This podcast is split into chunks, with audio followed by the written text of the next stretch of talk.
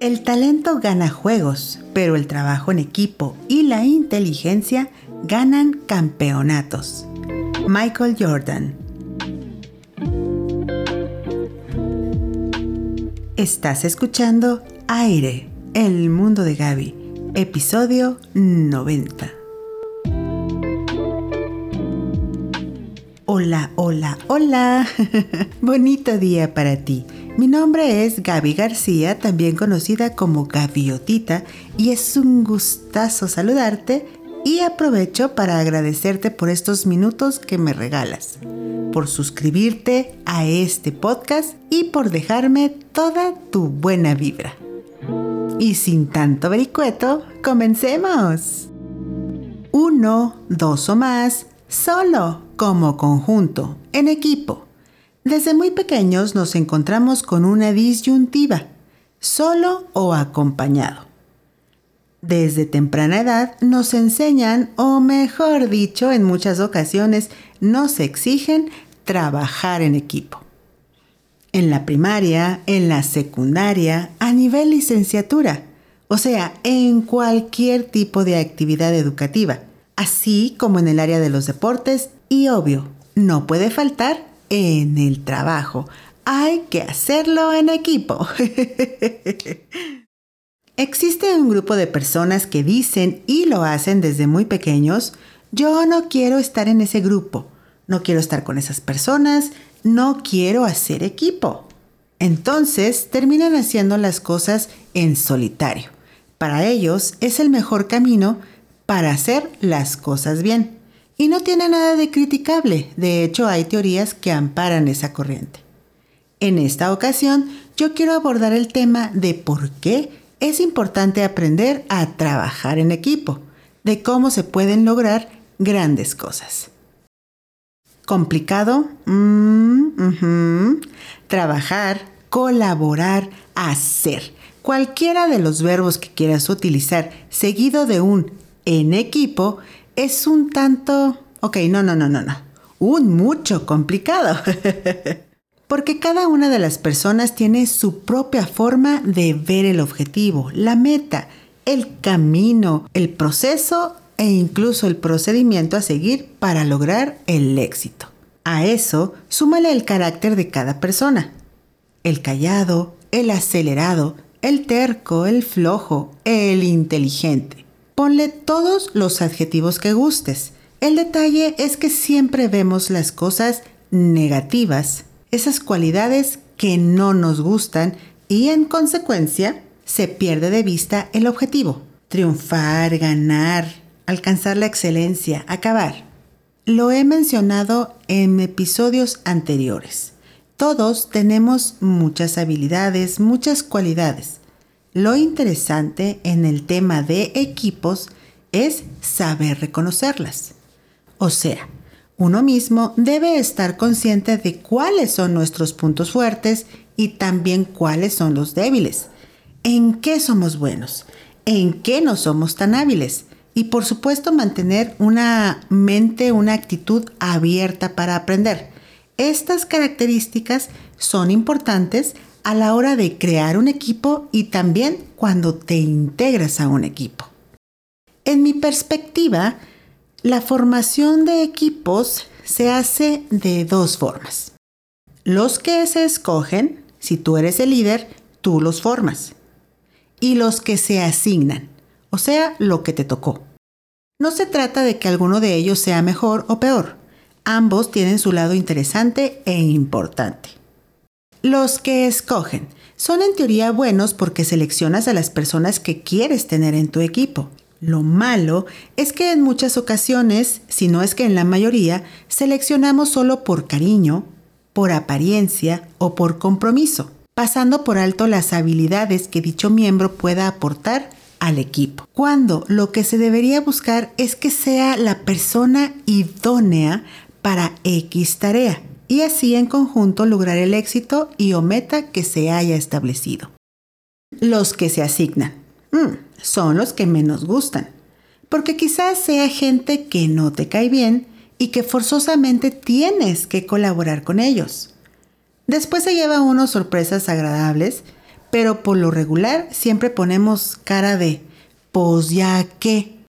Bien, aprendemos a odiar a los equipos porque yo creo que nada más pensar o decir la palabra equipo nos causa como flojera, nos causa guácala, nos causa de todo menos, no nos causa mm, interés o algo que sea interesante, ¿no? Al contrario, nos causa todo lo negativo, no queremos saber nada, porque en realidad no nos enseñan o lo que no queremos aprender es que en muchas ocasiones dependerá del objetivo que debemos trabajar en equipo. Y trabajar así no significa que cada integrante del mismo hará lo que le dé su gana. No, no, no, no, no. Así no va. Trabajar en equipo significa que todos los integrantes del mismo tienen un objetivo en común. Éxito, ser los mejores, quedar en primer lugar, etc. Si un integrante del equipo no tiene claro qué es lo que se busca como agrupación, pues, o sea, chavo, andas perdido. y esto aplica en cualquier actividad que tengamos, incluidos los videojuegos. Recordé un ejercicio que mi maestra de habilidades directivas nos puso en una de las clases. Se formaron dos equipos, en el contrario era un chico muy guapo, por cierto.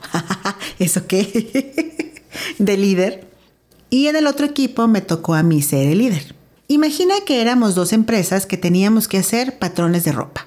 Para las dos empresas ficticias había solo una herramienta, llámese tijeras, cortadora, máquina, el nombre que tú quieras ponerle. En teoría, si cada uno de los equipos tuviera la herramienta completa, pues sería como una competencia de ver quién termina primero.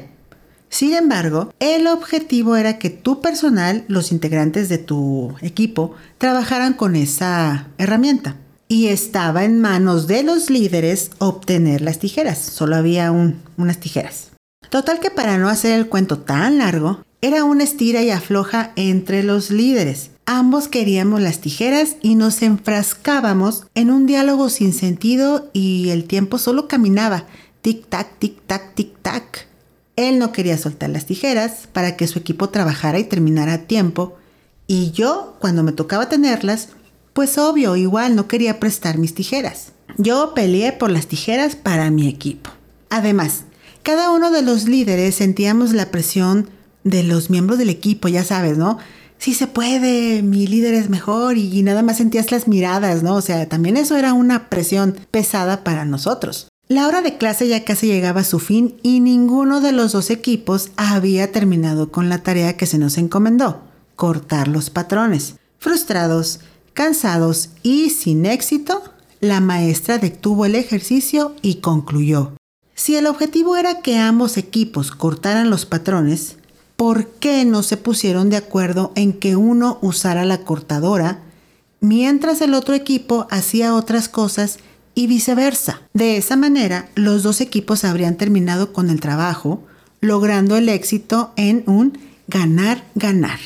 Yo la verdad me quedé muy sorprendida porque en realidad lo que estábamos haciendo era competir a ver quién terminaba primero. O sea, era una competencia de como que a ver quién da el mejor diálogo para obtener las tijeras y entonces ya mi equipo gana. Perdiendo de vista que en realidad el objetivo era terminar el trabajo, no quién obtenía las tijeras, ¿va? Ese ejercicio se ha quedado grabado en mí desde entonces porque Trabajar en equipo sí funciona siempre y cuando se tenga bien presente el objetivo. No es una competencia entre los integrantes, es hacer sinergia con los miembros del equipo, donde cada uno de ellos son valorados por las habilidades que desempeñan en pro de lograr el objetivo establecido. Si tú eres gamer, aquí te va otro, otro ejemplo de lo que estoy diciendo. Imagina esto. Hoy en día los juegos son multijugador. Multi, muchos, jugador, el que juega. Muchos jugadores. o sea, se forman equipos de tres o más integrantes dependiendo del juego. Y la meta es eliminar a los otros 20 equipos de tres integrantes cada uno, por dar un ejemplo. Entonces, ¿cuál es el objetivo? Ganar el primer lugar, ¿cierto? Ok. Pues sucede que en muchas partidas los integrantes del equipo lo único que hacen es correr y buscar eliminar al oponente. sin importar para nada su equipo al cual fue asignado. Ese integrante sencillamente dijo o pensó para sí, yo soy buenísimo y puedo hacer 20 bajas y les gané a todos. No, error. No ganaste, perdiste porque no alcanzaste el primer lugar que se buscaba. Dejaste a tus compañeros, no peleaste junto a ellos. Jugar en multijugador no es jugar de forma individual. O sea, para eso hay campañas o para eso hay otro tipo de juegos donde obviamente peleas uno a uno. Multijugador y hacer equipos significa jugar en equipo, donde cada uno tiene ciertas habilidades y características especiales de acuerdo al juego y algunas debilidades también, las cuales pueden ser o deben ser cubiertas por los otros integrantes de ese equipo y estar conscientes de que si son lo suficientemente inteligentes y juegan como una unión de fuerzas, lo más probable es que salgan victoriosos. Pero no, muchas veces es como, como una competencia de egos, a ver quién es el mejor. Y en verdad, analicen tantito, yo sé que es, estoy hablando de juegos, ¿a quién le importa? Pueden decir varios de los que me están escuchando. Pero sí importa porque incluso se hacen campeonatos. Esas personas que juegan a nivel profesional como si fuera un equipo de fútbol, juegan en equipo, no juegan de forma individual y cada uno de ellos conoce las fortalezas y o las debilidades de cada uno de sus compañeros de equipo.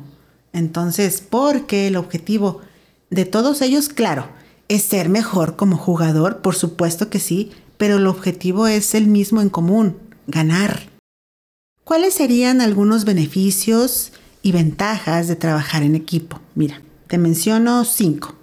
Número uno, aumenta la productividad y la eficacia. Se pueden compartir los conocimientos de esas personas y sus habilidades para completar tareas de forma más efectiva, más rápida. Número dos, mejora la creatividad y la innovación. La diversidad de perspectivas y experiencias de cada uno de los integrantes de ese equipo genera nuevas ideas, da nuevas soluciones porque eso hace que tu aspecto, tu panorama, la apertura de tu mente esté obviamente más amplia porque estás escuchando la experiencia o la habilidad que tienen otros integrantes y eso ayuda a que sea todo más creativo, haya más innovación. Número 3. Facilita la resolución de problemas.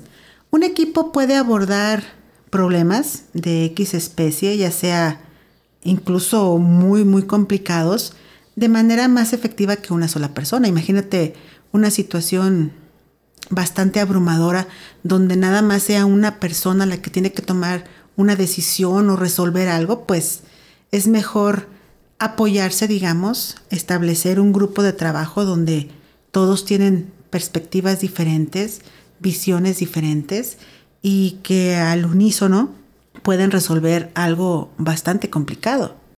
Número 4. Mejora la comunicación y la colaboración. El trabajo en equipo requiere que las personas pues obviamente se comuniquen y colaboren de manera efectiva que haya esa confianza, que haya esa libertad de poder hablar, comunicar, colaborar, aprender, incluso compartir, ¿verdad?, tu conocimiento. Número 5. Crea un sentido de pertenencia y satisfacción. Las personas que trabajan en equipo a menudo se sienten más como conectadas y comprometidas con su trabajo independientemente de cuál sea. Me refiero trabajo de oficina, equipo de deportivo, siempre traen bien puesta la camiseta. Y como sienten ese sentido de pertenencia, dan todo, ¿ves? Dan todo por que su equipo, porque ese equipo sea el mejor. En general, el trabajo en equipo es una habilidad esencial para el éxito en el lugar del trabajo y en la vida. En la vida. sí, en la vida. Atender las tareas de limpieza de la casa. Hacer las compras para surtir la despensa de la casa. Resolver situaciones caseras.